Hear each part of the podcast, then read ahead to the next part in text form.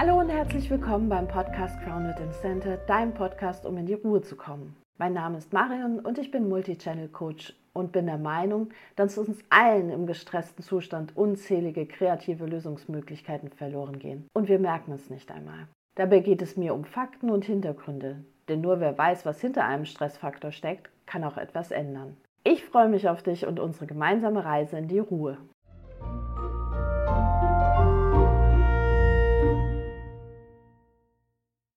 Ich habe mich dagegen entschieden, mit Fight and Flight und Freeze anzufangen und den körperlichen Reaktionen darauf. Dazu gibt es eine Menge Informationen im Internet und mir geht es mehr darum, einen Blick auf den normalen Alltag zu werfen und Faktoren vorzustellen, an die wir eher selten denken. Und daher geht es heute um deine Stressbasislinie.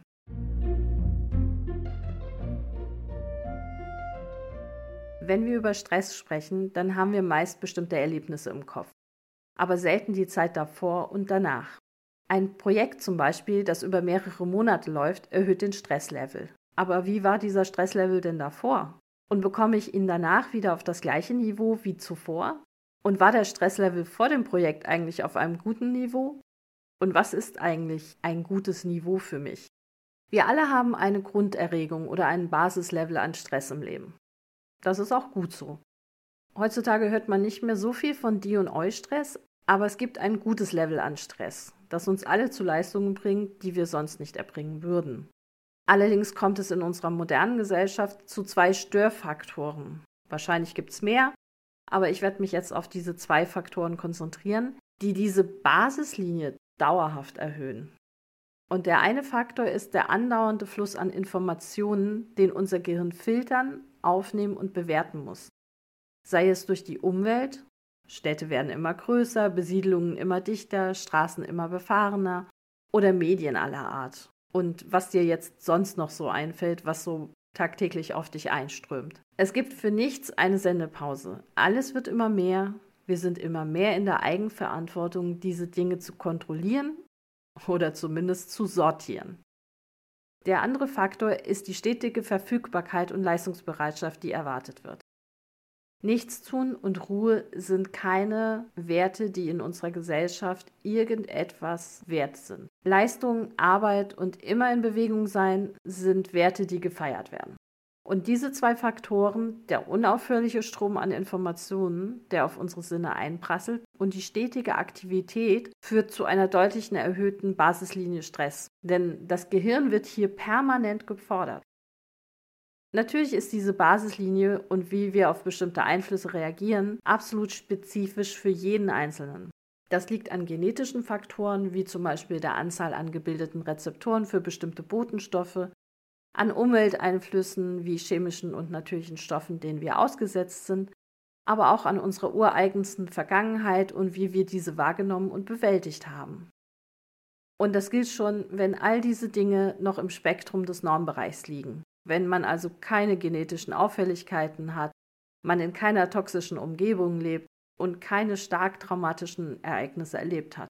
Aus diesen Gründen und noch einigen mehr sind wir alle unterschiedlich, was die Stressresistenz angeht, und wir sollten das gerade bei uns selbst auch akzeptieren. Oft werden in unserer Gesellschaft nämlich gerade sensible oder nicht so stressresistente Menschen abgewertet was dazu führt, dass diese ihre Red Flags übergehen oder und Gefühle unterdrücken, was sich dann meist in einem gesundheitlichen Defizit sowohl physisch wie auch psychisch ausdrückt. Umso wichtiger ist es, die Basislinie so niedrig wie möglich zu halten, damit ein stressiger Tag auf der Arbeit oder ein Schicksalsschlag uns nicht so leicht aus der Bahn wirft. Denn wenn die Basislinie bei 10 liegt und ein Ereignis ein Stresslevel von 50 drauflegt, endet das bei 60. Wenn wir aber schon bei 50 anfangen, dann ein Ereignis 50 drauflegt, sind wir schon bei 100. Das heißt aber auch, man muss regelmäßig etwas tun und nicht erst, wenn man merkt, dass der Stress zu viel wird. Und damit kommen wir zu den heutigen Übungen und Tipps. Der Standardtipp ist immer, mach Meditation. Da stehe ich auch dahinter und mache das auch regelmäßig. Ich biete sogar Meditationskurse an. Ich kenne aber auch genug Leute, die damit Probleme haben und das gar nicht die Ruhe haben, mit Meditationen zu starten. Daher kommen hier jetzt Alltagstipps, für die man nichts benötigt, außer ein bisschen Zeit. Tipp 1 ist, schau mal, was dir in stressigen Situationen gut tut und baue das in deinen ungestressten Alltag regelmäßig ein.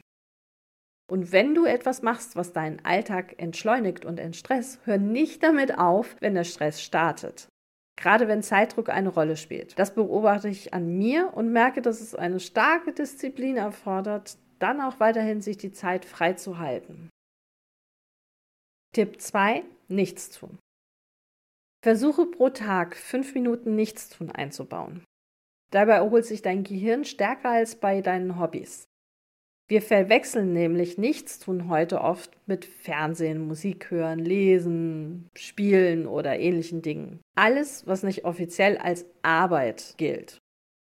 Bei diesen Dingen ist dein Gehirn aber auch beschäftigt. Es nimmt immer noch eine vermehrte Anzahl von Reizen auf, die es verarbeiten und umsetzen muss. Nichtstun ist jetzt aber auch nicht so einfach. Dein Gehirn wird sich nämlich trotzdem versuchen, weiterhin mit Problemen zu beschäftigen.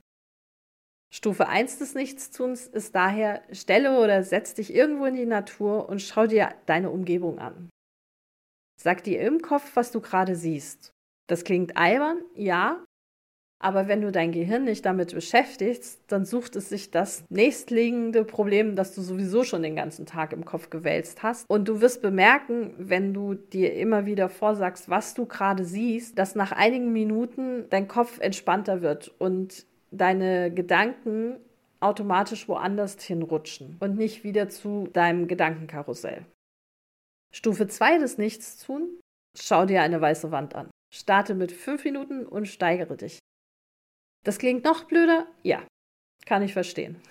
Aber du wirst nach einigen Tagen feststellen und nicht nach einigen Minuten, dass zum einen dein Zeitgefühl sich ändert und zum anderen deine Gedanken leiser werden und die Kreativität sich meldet. Das heißt, deine Alltagsgedanken, dein Gedankenkarussell, das du immer im Kopf hast, wird leiser und dafür kommen dann neue Ideen. Und es geht ja darum, mal was anderes zu denken und deinem Gehirn Entspannung zu gönnen und nicht darum, dabei besonders intelligent zu wirken. Probier es einfach mal aus. Ich hoffe, der Podcast hat dir gefallen und du kannst etwas für dich mitnehmen. Wenn du Interesse an den Themen hast, schau doch mal auf meiner Webseite vorbei www bewusst-wandel-leben.de. Und wenn du auf dem Laufenden bleiben möchtest, kannst du dich dort auch zu meinem Newsletter anmelden. Ansonsten hören wir uns hoffentlich bei der nächsten Folge wieder. Bis dahin, habt eine ruhige Zeit. Eure Marion.